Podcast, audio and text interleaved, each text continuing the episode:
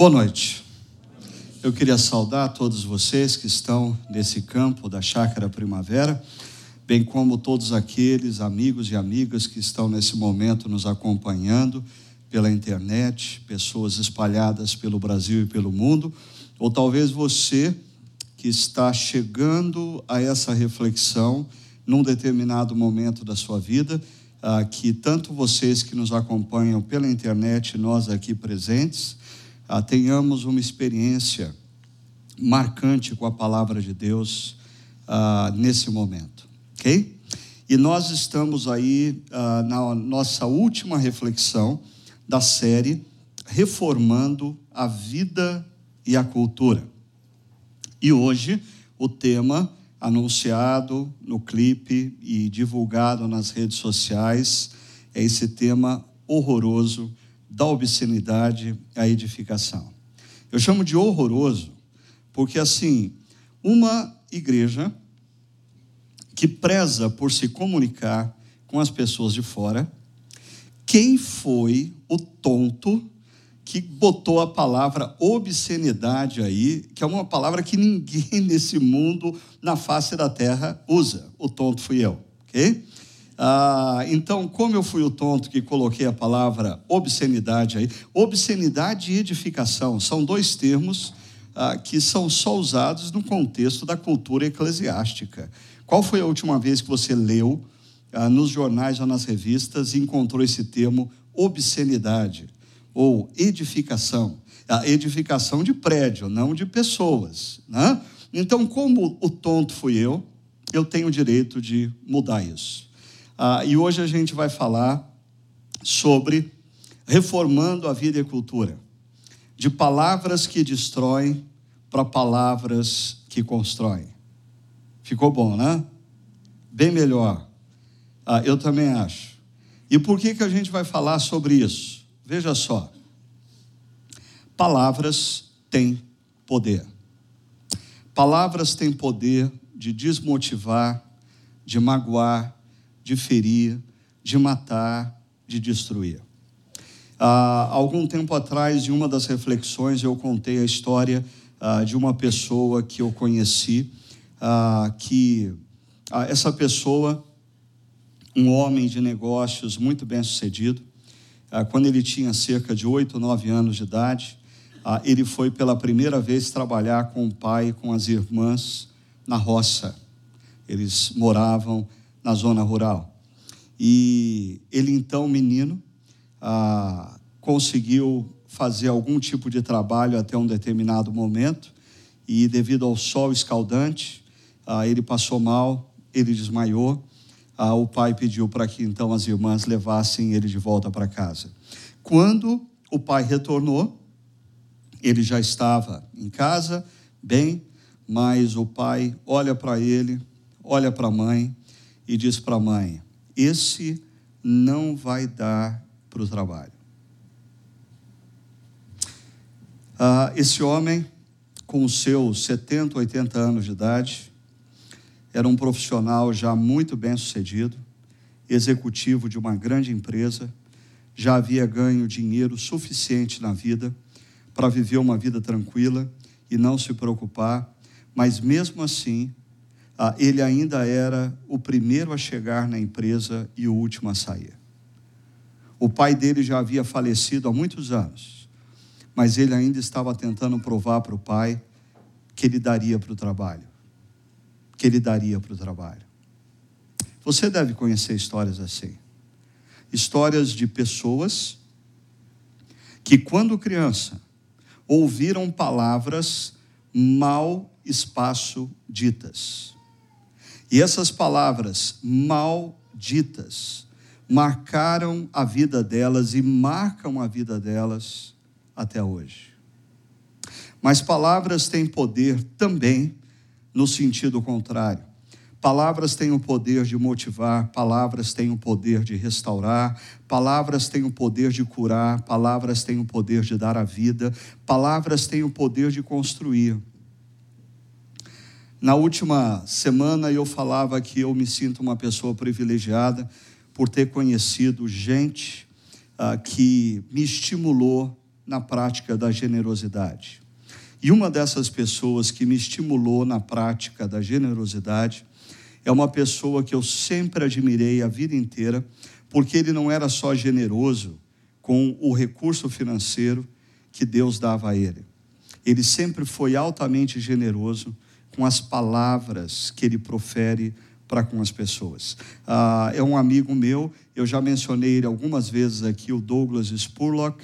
Ele foi uma pessoa ah, muito influente na minha caminhada cristã e no início do meu ministério. Hoje ele é um homem de negócios nos Estados Unidos, mas ele trabalhou por 15 anos como missionário no Brasil.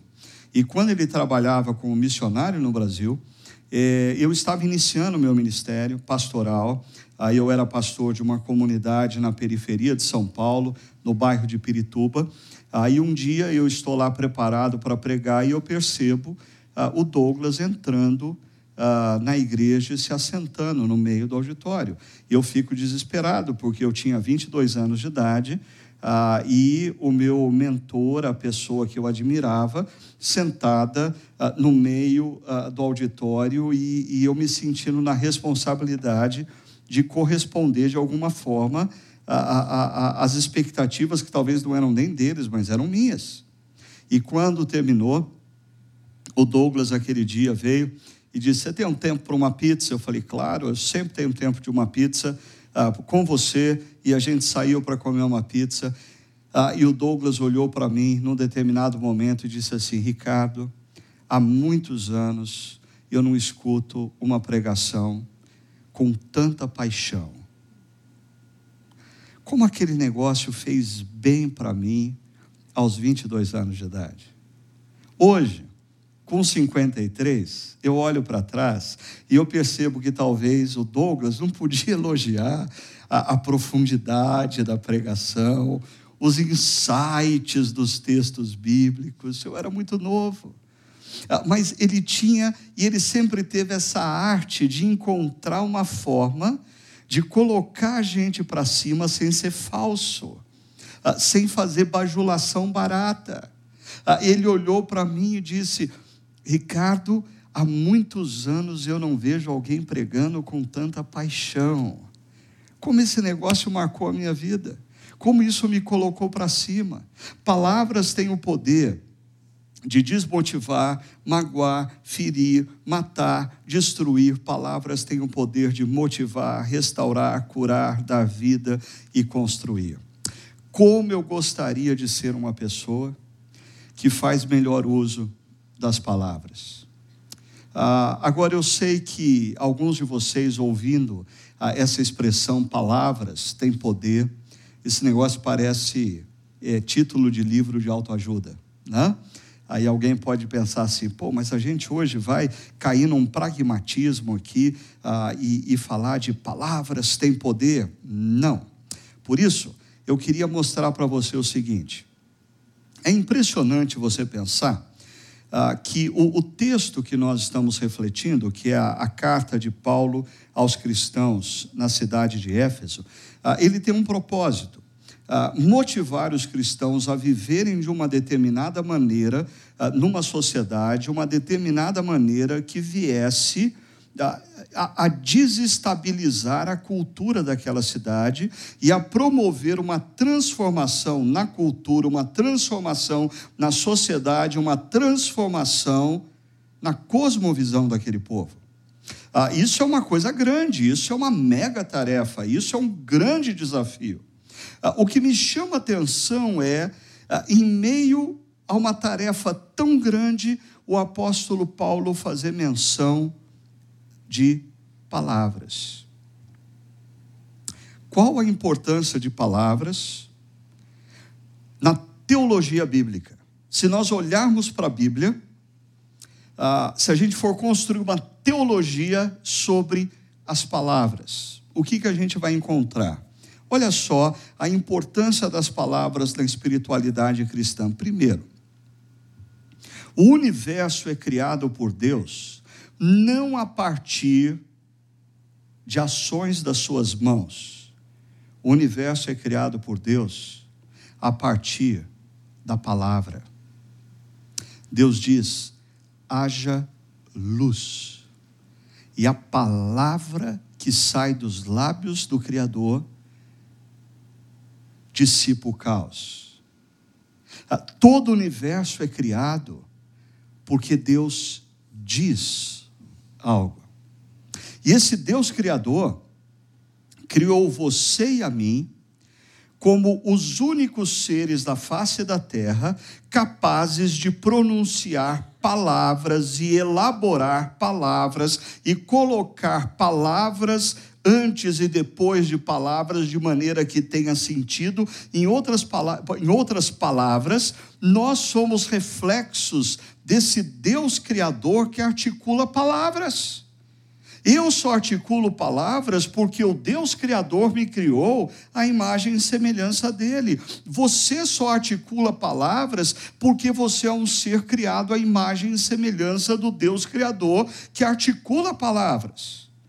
Mas como nós temos visto em toda essa série, a desconexão com Deus Criador afeta a tudo, inclusive a forma como usamos palavras.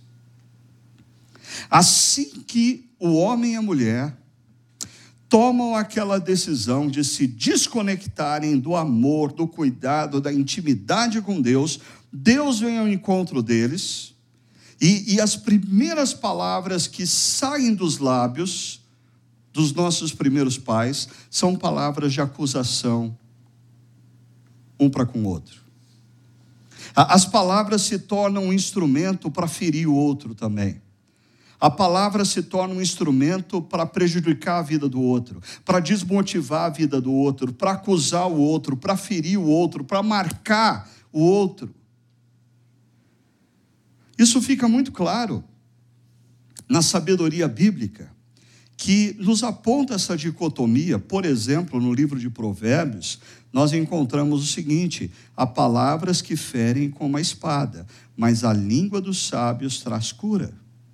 Existem palavras proferidas por sábios que curam, mas existem palavras proferidas por insensatos que ferem, que marcam, que agridem, que destroem. Ah, Tiago, no Novo Testamento, ah, faz menção disso, dizendo: de uma só boca procede bênção e maldição. E isso é assustador, porque ah, ah, dos nossos próprios lábios, eu, como pai, proferindo palavras para com os meus filhos, dos meus lábios saíram palavras que abençoaram, que construíram, que motivaram, mas também saíram palavras que marcaram, que feriram, que desmotivaram. Ah, é essa maldição que nos acompanha.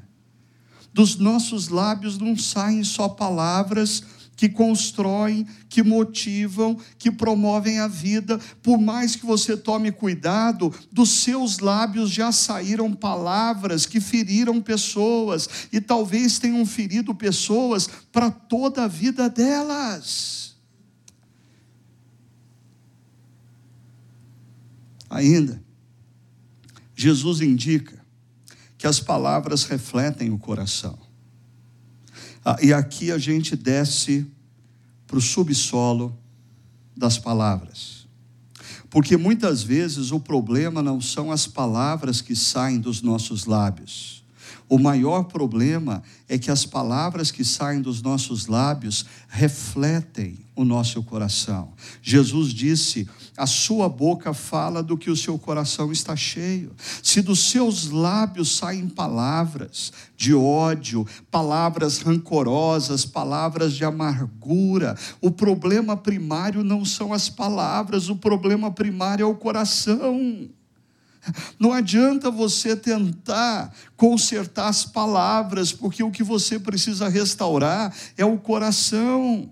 Se dos seus lábios só saem críticas, se dos seus lábios só saem palavras que desencorajam pessoas, se dos seus lábios só saem negativismo, maledicência, o problema está no coração. Jesus também disse que palavras corrompem o coração. Ah, Jesus disse então que palavras têm poder. Ah, ele, ele disse assim em certa ocasião: O que entra pela boca não torna o homem impuro, mas o que sai da sua boca, isso o torna impuro. Ah, o, o tipo de palavra que você deixa vazar pelos seus lábios contamina o seu coração.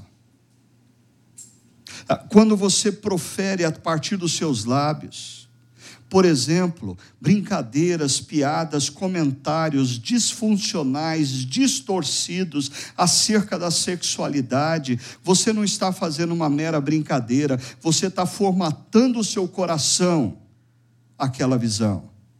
Ah, quando você profere palavras negativistas, críticas excessivas, quando você fala mal de pessoas, quando você acusa injustamente pessoas, você além de estar fazendo mal para aquele a quem você fala e acusa, você está você tá fazendo mal para o seu coração. Palavras corrompem o coração. Mas graças a Deus, em Jesus, nós temos a solução para isso. E a restauração de tudo, inclusive nas nossas vidas, começa pela palavra. Pela palavra que vem de Deus mais uma vez. No princípio, Deus criou todas as coisas pela palavra. Ah, mas nós fizemos tudo desandar com aquela decisão dos nossos primeiros pais. Então, aquela palavra que estava com Deus no princípio se fez carne e habitou entre nós. Aquele que é a palavra estava no mundo, e aos que o receberam, aos que creram em seu nome, deu-lhes o direito de se tornarem filhos de Deus. Jesus é a própria palavra de Deus encarnada, a palavra que tem poder de dar luz, de dissipar trevas, de colocar ordem no caos. Jesus entra na história e todo aquele que olha para Jesus ah, compreende quem ele é, crê que ele é quem ele disse ser. A palavra diz que Jesus dá a esse o poder de ser reconciliado com Deus voltar a ser filho de Deus. E essa conexão com Deus começa uma obra de transformação nas nossas vidas, que começa no nosso coração. E que o apóstolo Paulo está falando no texto é que deve ter implicações na maneira como a gente fala. A maneira como a gente fala deve refletir a obra que Deus está fazendo nos nossos corações. Assim, hoje eu quero me concentrar nesse ponto 4, 5 e 6 dessa teologia da palavra. A sabedoria bíblica aponta para uma atual dicotomia dos nossos lábios saem bênção e maldição. Jesus indica que as palavras refletem o nosso coração, ah, ou seja, ah, as nossas, os nossos lábios falam do que o nosso coração está cheio, ah, e também que palavras corrompem o coração. Quando nós falamos, quando nós fazemos uso de palavras, se essas palavras são distorcidas, disfuncionais, malignas, elas corrompem a nossa própria alma. O texto do apóstolo Paulo, a comunidade dos cristãos na cidade de Éfeso, é esse no verso 29 do capítulo 4, que diz assim: Nenhuma palavra torpe saia da boca de vocês, nenhuma, nenhuma.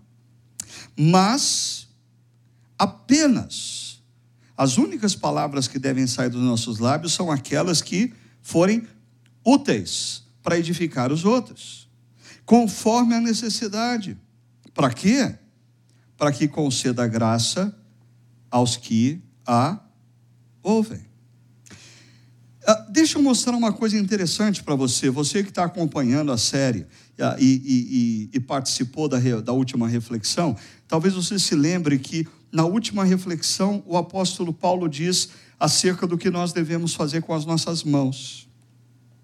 Aqueles que olham para Jesus compreendem quem Ele é, crê que Ele é quem disse ser, e Deus começa então uma obra de transformação de dentro para fora na vida dessas pessoas. O que eles fazem com as mãos é importante.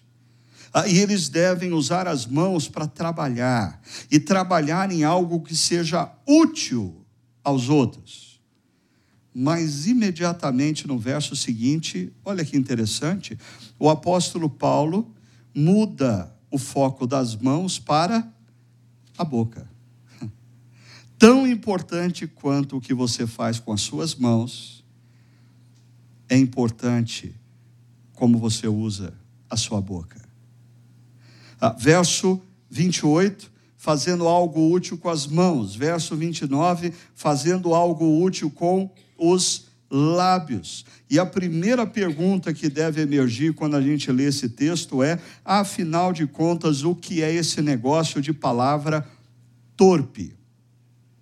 Palavra torpe, ah, o, o, o termo grego usado é sapros, que ah, literalmente significa alimento estragado, alimento podre. Ah, esse termo ele é usado por Jesus quando Jesus, nas suas parábolas, fala dos pescadores que selecionam os peixes e jogam fora os peixes estragados, os peixes podres. Jesus também faz uso desse termo quando fala dos frutos, a árvore que produz os seus frutos, que uma árvore estragada, uma árvore corrompida produz frutos estragados, frutos corrompidos. Ah, e o contrário também é verdadeiro, uma árvore boa produz frutos bons. Agora, como a linguagem é dinâmica, gradativamente essa prós ah, foi ganhando uma amplitude e também passou a ser traduzida como insalubre, prejudicial, maligna, a, a, palavra maligna, a palavra insalubre, a palavra que, quando entra pelos ouvidos de uma pessoa e alcança a mente e o coração delas, faz mal, faz mal. Nos meios mais conservadores, mais dogmáticos, ah, sempre existiu uma tendência de associar essa palavra torpe à malícia palavras com conotação sexual. E daí talvez disso tenha vindo a nossa escorregada aí na palavra obscenidade.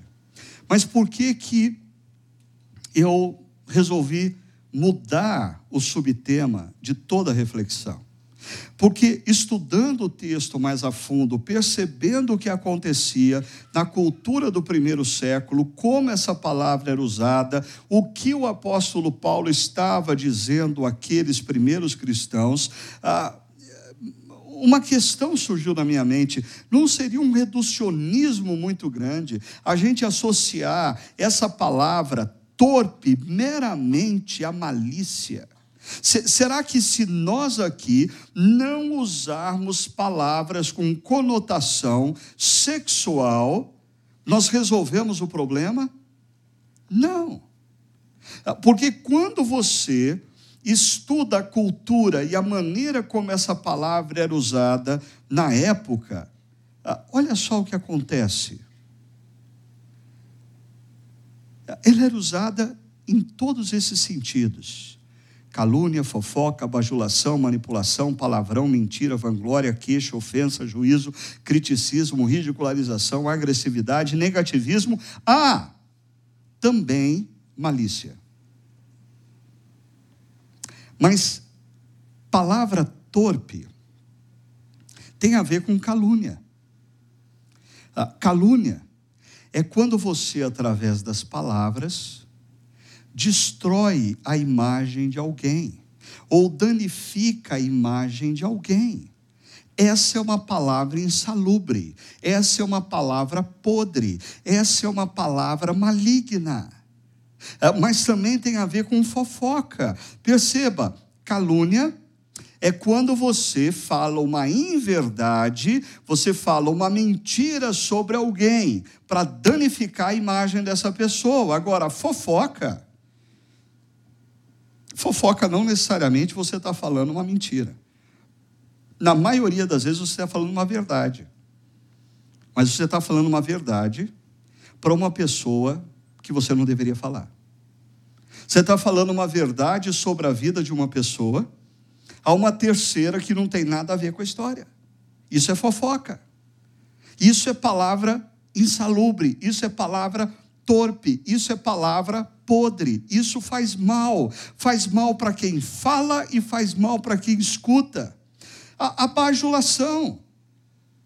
A bajulação.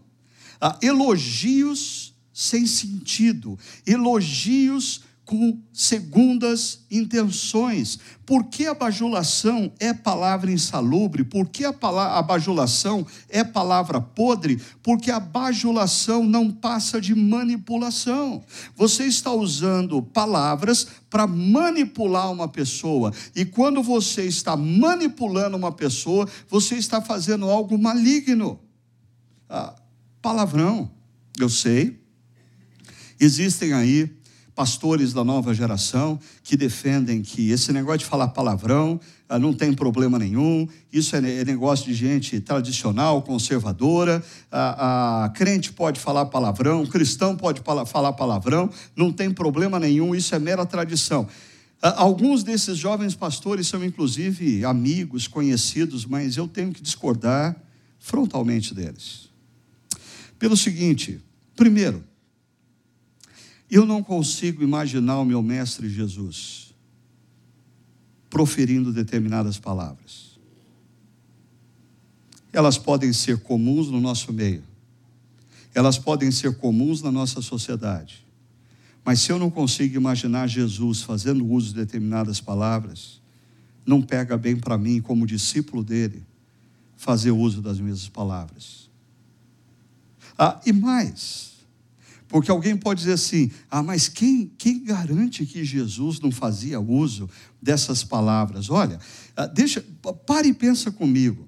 Jesus foi um indivíduo que ele confrontou a religiosidade da época. Se tinha uma coisa que Jesus fazia com as palavras dele, era chocar os religiosos. Agora, pergunto para você: se Jesus fizesse uso de palavras ditas como palavrões, os evangelistas não teriam relatado, porque eles relatam inúmeras outras palavras de Jesus que chocam os religiosos.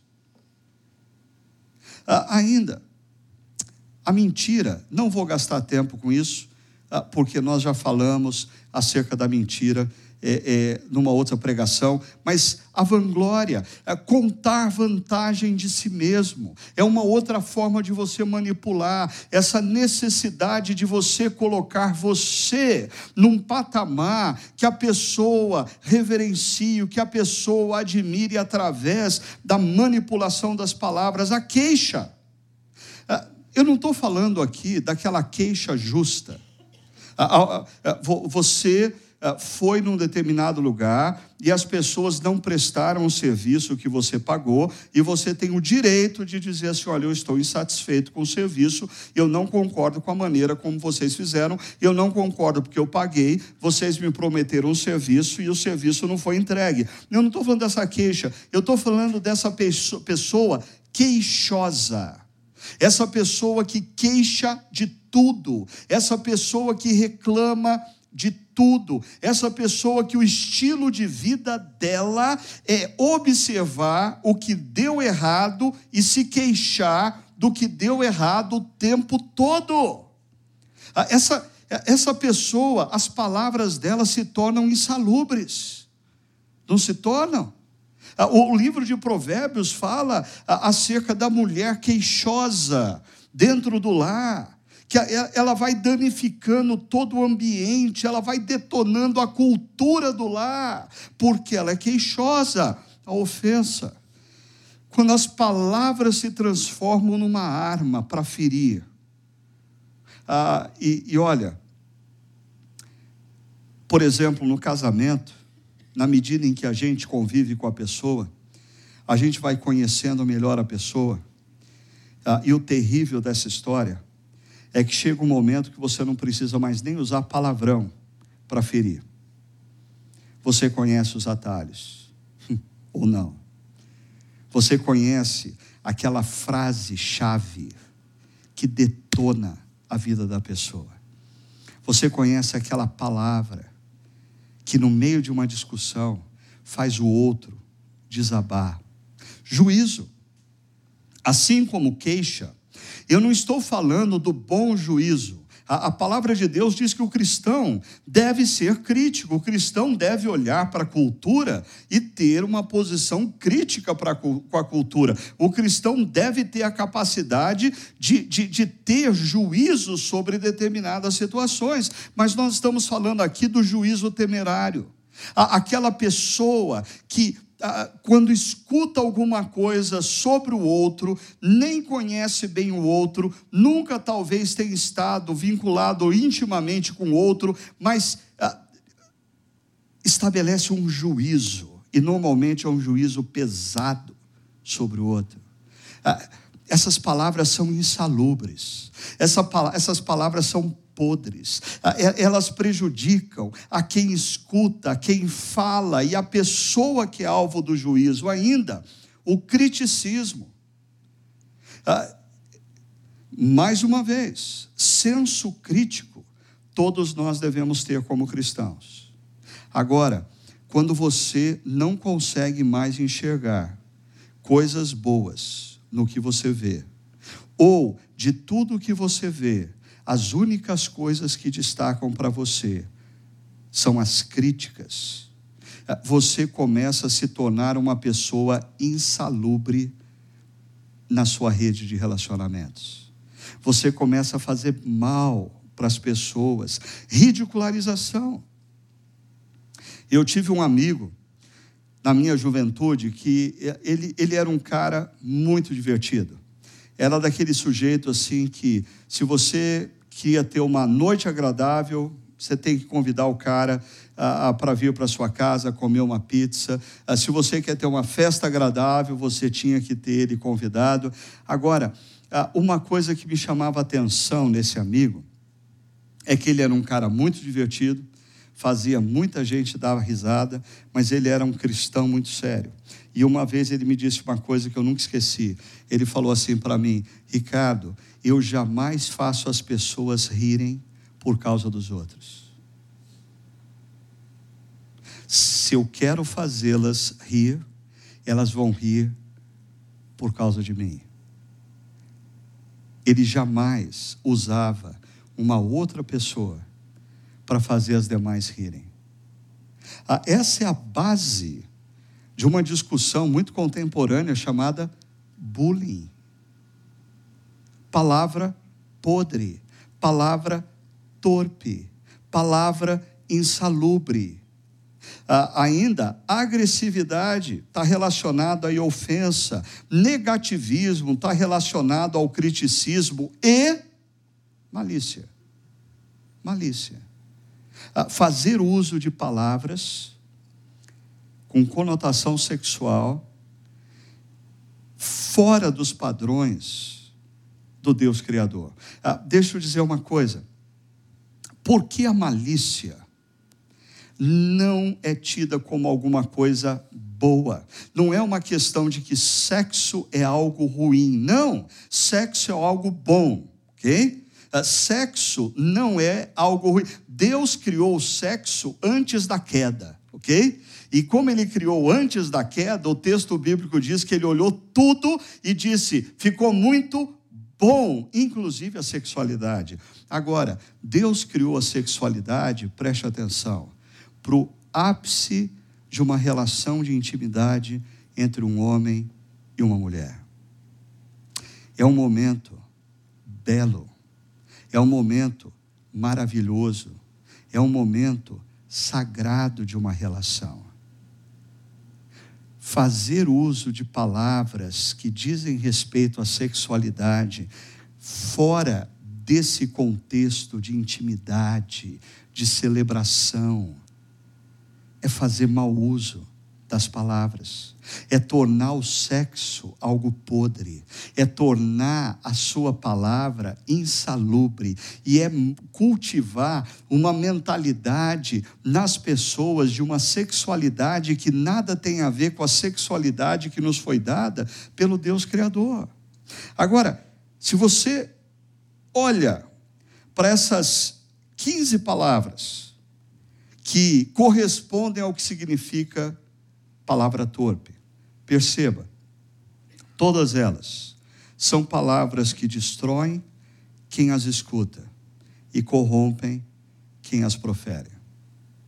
Faz mal para quem escuta, faz mal para quem profere. Por isso o apóstolo Paulo diz: ah, Mas apenas o que for útil para edificar os outros deve sair dos seus lábios. Perceba, assim como nos versos anteriores, quando o apóstolo Paulo diz: abandone a mentira, mas fale a verdade. O apóstolo Paulo fala: abandone a violência, pratique a mansidão, ou abandone a corrupção e dedique-se ao trabalho. Ah, você não está cumprindo o propósito de Deus na sua vida simplesmente quando você deixa de fazer o que é errado. Deixar de fazer o que é errado não é cumprir o plano de Deus para mim e para a sua vida. O apóstolo Paulo aponta para o fato de que nós devemos deixar o que é errado e nós devemos praticar o que é certo.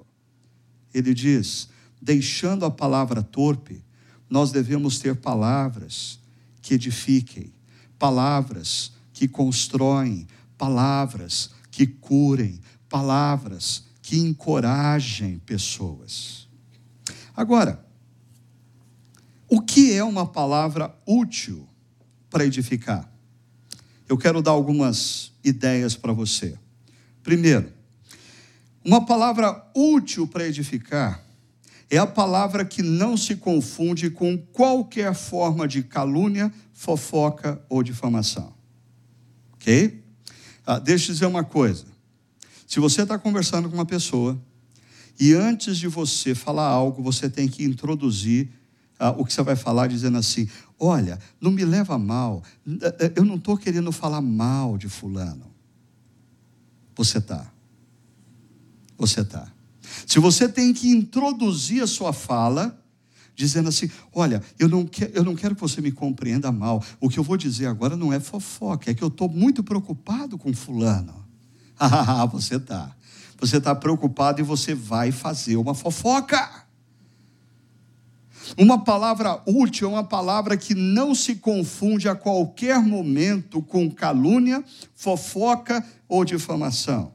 E uma coisa que sempre nos ajuda para nos lembrarmos no dia a dia são as famosas três peneiras de Sócrates, né? Eu já falei disso aqui no passado, rapidamente. Um discípulo de Sócrates chega para ele e diz: Mestre, eu preciso falar algo para o senhor acerca de Fulano. E Sócrates para o cara no peito e fala assim: Peraí, peraí, peraí um pouquinho. Antes de você me falar qualquer coisa acerca de Fulano, primeira pergunta que quero fazer para você: O que você vai falar é verdade? Quantas vezes a gente fala de outros baseado no que a gente ouviu, baseado no que a gente ouviu dizer, baseado no que a gente pensa que aconteceu, baseado na nossa interpretação. E Sócrates disse para o seu discípulo: primeira pergunta que você tem que fazer: o que você vai me dizer é verdade? mesmo que seja verdade a segunda peneira, você vai falar o que você tem a falar como fruto da sua bondade para com essa pessoa? Teste isso. Ah, deixa eu dar um exemplo. Se ah, eu vejo um jovem ah, da minha rede de relacionamentos, num determinado ambiente, fazendo uso de drogas. Ah, eu conheço os pais desse jovem, sou amigo íntimo deles. O que eu devo fazer? Ah, eu vi ele consumindo droga. Isso é verdade. Ah, eu posso me sentar com aquele meu amigo e conversar com ele, como uma expressão da minha bondade para com aquele jovem e para com aquela família. Eu amo aquele jovem, eu amo aquela família. Ah, da mesma maneira como se estivesse acontecendo com os meus filhos, eu gostaria imensamente que um amigo dissesse para mim, como um ato de bondade, ah, eu posso fazer isso como um ato de bondade para outro. Agora, na maioria das vezes, quando nós falamos acerca de outros, não é a gente não fala como fruto da nossa expressão de bondade, existem segundas intenções aí. A, a, gente quer detonar o outro, a gente quer que as pessoas pensem que nós somos melhores do que as outras pessoas, a gente está sempre tentando é, é, é, denegrir a imagem do outro. E a terceira peneira que Sócrates fala, ah, é necessário porque existem situações que o que você vai dizer é verdadeiro. O que você vai dizer é fruto de bondade. Ah, mas a pergunta é: é realmente necessário? É realmente necessário? Uma, uma segunda forma de você compreender o que é uma palavra útil para edificar. Uma palavra útil para edificar é uma palavra que promove motivação e encorajamento na vida e trabalho daquele que a escuta. Uma palavra útil é uma palavra que, quando proferida, motiva. Quando proferida, faz a pessoa se sentir encorajada a continuar, a, a continuar, a fazer ainda melhor. Ah, nessa última semana, eu recebi um e-mail ah, de um jovem da nossa comunidade que mora hoje na Holanda. E esse e-mail ele dizia para mim acerca de uma situação na qual nós nos encontramos bem ali, naquele fundo do nosso auditório. Eu fiz uma pergunta para ele, ele me deu uma resposta. Nós tivemos uma conversa e o e-mail de isso aconteceu há cinco, seis anos atrás. E ele mandou um e-mail dizendo assim: Ricardo, eu estava conversando com a minha esposa e eu contei para ela quão significativa foi aquela conversa. Ah, e ela me perguntou: Você já contou isso para o Ricardo? Ele disse: Não. E ele resolveu mandar o um e-mail agradecendo. Mal sabe ele que o e-mail dele chegou na minha vida num momento que eu estava precisando tanto, tanto de encorajamento. Ele caiu assim como um bálsamo. Interessante um dia, eu dei uma palavra para ele de encorajamento. Cinco, seis anos de, de, depois, sem saber, ele me manda um e-mail e as palavras dele são palavras de encorajamento. Ainda, uma palavra útil para edificar é uma palavra que não esconde a verdadeira intenção por detrás de elogios e histórias. É, é, uma, é uma palavra transparente, é uma palavra olho no olho. Você não precisa ficar é, fazendo elogios, bajulações para ganhar a atenção da pessoa. Você não precisa ficar disfarçando, entrando pela direita, entrando pela esquerda, contando histórias, fazendo elogios, manipulando a pessoa. Uma palavra que é útil para edificação é uma palavra aonde o diálogo é franco. O diálogo é franco a conversa é honesta, mesmo quando ela é dura. Já já a gente fala sobre isso. Ainda, uma palavra útil para edificar é uma palavra que semeia princípios e valores de Deus através do conhecimento da experiência. Você quer ter uma conversa útil entre os seus amigos, você quer ter uma conversa que promova o bem na vida das pessoas, eh, faça mais uso dessas conversas acerca das suas experiências com Deus. Conte para as pessoas como você tem caminhado com Deus, conte para as pessoas o que Deus tem feito na sua vida, conte para as pessoas o que você tem descoberto na palavra de Deus, compartilhe com as pessoas os princípios e valores que têm desafiado a sua vida. Eu às vezes fico impressionado como pessoas que se dizem cristãs, se dizem discípulos de Cristo, frequentam uma igreja, quando terminam a reunião e saem para jantar, para comer uma pizza, para comer um falam tão pouco acerca de Deus. Falam tão pouco acerca da vida com Deus. Lembre-se, a boca fala do que o coração está cheio. Ainda, uma palavra útil é uma palavra que, apesar de dura e confrontadora, demonstra sabedoria e amor. Existem muitos momentos na vida que a palavra dura e confrontadora é a palavra que edifica. A palavra dura e confrontadora não é a palavra agradável, não é a palavra gostosa, mas é a palavra necessária. Quantas vezes na vida nós precisamos de pessoas que tenham a coragem, a coragem de nos parar e nos confrontar. Ah, mas isso só faz sentido quando esse confronto expressa sabedoria e amor. Sabedoria e amor. Sexto, uma palavra útil para edificar é uma palavra que contribui para a percepção de problemas, com enfoque na construção da solução. Uma regra básica: todas as vezes que você tiver que apontar para uma pessoa problemas e você não estiver disposto a participar da solução, ou não tiver nenhuma ideia de como fazer melhor, fique com a boca calada, que você vai ganhar imensamente mais. Acredite. A, a, a coisa mais barata que existe no mundo é crítica. Barata para quem faz, altamente cara para quem escuta. Altamente cara para quem escuta. Por isso, Sempre quando você tem uma crítica a fazer, pondere na solução. Eu, eu brinco com a nossa equipe aqui, ah, ah, eu digo para eles: olha, sempre que alguém aqui trouxer um problema, traga para mim o problema com três soluções. Porque problema eu já estou cheio, problema eu já tenho. Ah, antes de fazer uma crítica, pondere se você tem uma boa solução. Se você mesmo não tem uma boa solução, repense a possibilidade de manifestar essa crítica.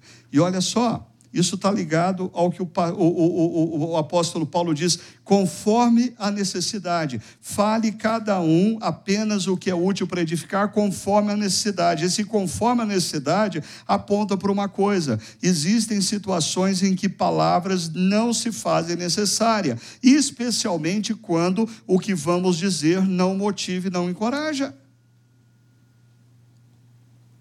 Existem momentos que a gente ganha mais ficando quieto.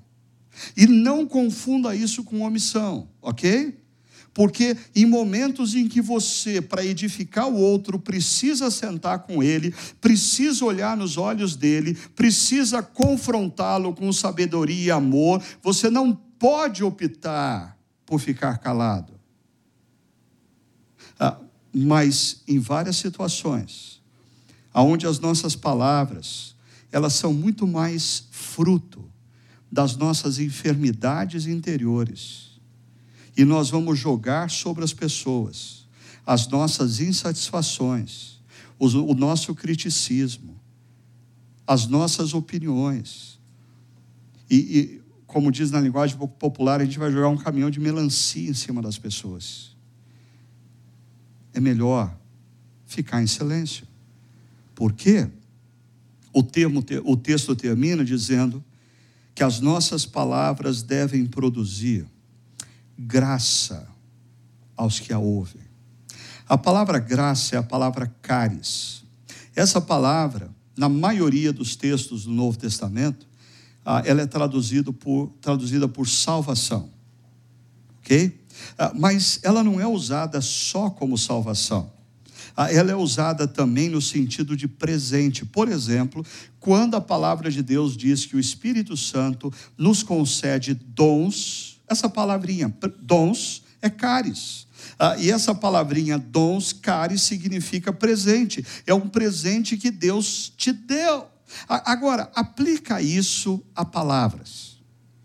Quanto te custa presentear pessoas hoje com palavras? É graça. É graça. Por que é tão difícil para nós usarmos as nossas bocas e lábios para presentear pessoas. Eu diria, isso está grandemente relacionado à nossa cultura, ao momento que a gente vive. A, a gente não se dá conta, mas a gente vive um momento onde as más notícias, elas nos assaltam todas as manhãs. As más notícias, elas estão presentes nas nossas vidas diariamente, de manhã à tarde à noite. E a gente não consegue imaginar o mal que esse negócio começa a fazer no nosso coração, mas a gente começa a, a, a se tornar, depois depósito de insatisfação ambulante. E a gente começa a olhar para o mundo e para a sociedade com uma visão sempre crítica, crítica, crítica, crítica. E quando alguém entra na nossa frente, nós nos tornamos incapazes de proferir alguma coisa boa, porque tudo que a gente está recebendo, as informações, as notícias, as palavras dos telejornais, eh, são, são palavras que, que insalubres, que vão nos tornando pessoas amargas e azedas. Mas, como discípulos de Jesus, nós temos dentro de nós o poder para reverter esse processo e nos tornarmos homens e mulheres nos mais variados locais que semeiam palavras de encorajamento, que semeiam palavras de esperança, que semeiam elogios. Existem pessoas que passam pelas nossas vidas diariamente que talvez há dias, semanas, meses não recebem um elogio, não recebem uma palavra de gratidão. Ah, nós estamos entrando na semana para o nosso momento em que nós vamos celebrar na próxima quinta-feira, um tempo de gratidão. Que tal você passar os próximos dias mais atento em agradecer pessoas que te servem no dia a dia? De um frentista no posto de gasolina, a uma pessoa que trabalha no balcão de uma padaria, alguém que atende num banco. Há, quantos, há quanto tempo aquelas pessoas não tem alguém que olhe para elas, que perceba que elas estão ali e que agradeça o que elas estão fazendo, que elogie o que elas estão fazendo.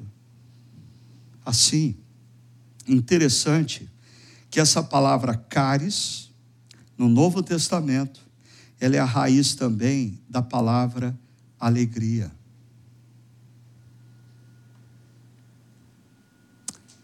Palavras de gratidão, palavras de encorajamento, palavras de esperança, palavras de reconhecimento geram o que em você? Alegria. Nós podemos promover alegria na vida de pessoas nessa noite, fazendo um telefonema e dizendo assim: Olha, faz muito tempo que eu não digo isso para você, mas você é uma pessoa muito importante para a minha vida. Muito obrigado pelo que você fez. Qual foi a última vez que você olhou para os seus pais e agradeceu pela vida deles? Qual foi a última vez que você agradeceu a um amigo que te sustentou no momento de debilidade? Qual foi a última vez que você ah, se lembrou de agradecer aqueles que têm um prazer ainda de terem, talvez, professores lá do passado. Você já pensou na possibilidade de agradecer quem te serviu, quem te abençoou? Talvez essa palavra vai chegar na vida dessa pessoa num momento muito parecido que eu me encontrava essa semana, quando aquele e-mail do querido Cauê saiu lá da Holanda e chegou na minha vida no momento exato que eu precisava de alegria. E as palavras dele me trouxeram alegria. Eu quero terminar contando um trecho da biografia de Thomas Edison. Na biografia de Thomas Edison, nós encontramos o relato de que quando ele tinha aproximadamente oito anos de idade, Ele chegou da escola com um envelope na mão e deu para sua mãe. Ah, e ele disse: Mãe, a professora disse que eu tinha que entregar isso para você. E a mãe abriu o envelope, ah, leu silenciosamente o bilhete, os seus olhos lacrimejaram, e ele, como uma criança curiosa, percebendo o que estava acontecendo, disse: Mãe, o que diz o bilhete? E ela disse: Meu filho, o bilhete diz que você é um menino muito inteligente e que a escola é pequena demais para poder te oferecer o que você precisa. A escola não tem professores bons o suficiente para te educarem. E eles estão pedindo para eu mesmo em casa te ensinar. Anos se passaram, Thomas Edison se tornou um dos maiores cientistas do século XX. Já com a idade mais avançada, sua mãe já falecida, um dia, vasculhando as coisas no porão da casa da sua mãe, dentre outras coisas, ele encontra aquele envelope. E ele abre o envelope e lê o que estava escrito. E no envelope estava escrito: Seu filho é deficiente mental nós não vamos permitir que ele continue na escola. Cuide você mesmo dele. Palavras têm poder. As palavras daquela mãe mudaram a vida de Thomas Edison. Da mesma maneira como as palavras daquela professora poderia ter detonado a vida desse homem. Assim, eu quero convidar você para pensar em algumas coisas. Primeiro, Jesus nos diz que palavras refletem o coração. Talvez a, a questão não, não seja hoje você sair daqui vigiando o que você diz e lutando legalistamente para não dizer o que você costuma dizer. Talvez a sua luta não seja com os lábios, a sua maior luta seja no coração. Talvez a sua oração nessa noite não deva ser: Senhor, muda as minhas palavras. Talvez a sua oração tenha que ser: Senhor, muda o meu coração. Muda o meu coração.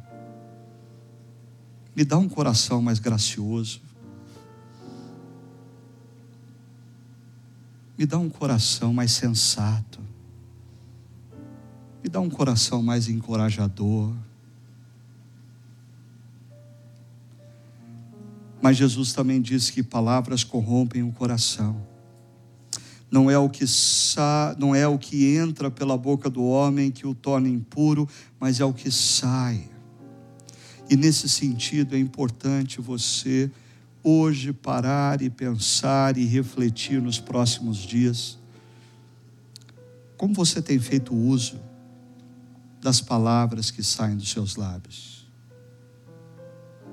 Jesus diz que elas influenciam o seu coração. O que você diz influencia para o bem ou para o mal. E finalizando, palavras constroem, palavras destroem. É por ser propaganda de cigarro e bebida. Fale com moderação. Ah, mas eu termino só dizendo o seguinte: essa palavra moderação, associada a propagandas de cigarro, bebidas ou coisa parecida, ah, nos traz a imagem de pouco. Não. A palavra moderação vem da raiz modo. Fale do modo apropriado. Fale do modo certo.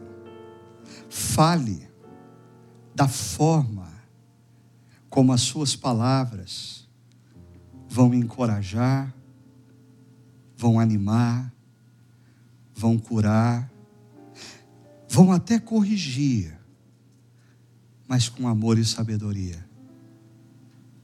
Palavras constroem, palavras destroem, por isso, use as palavras como um instrumento precioso para com aqueles que te escutam. Vamos orar? Senhor, como diz o salmista, que o meditar do nosso coração e que as palavras dos nossos lábios sejam agradáveis ao Senhor. Pai, nós sabemos que o que sai dos nossos lábios tão somente reflete o que habita no nosso coração. Por isso, transforma o nosso coração.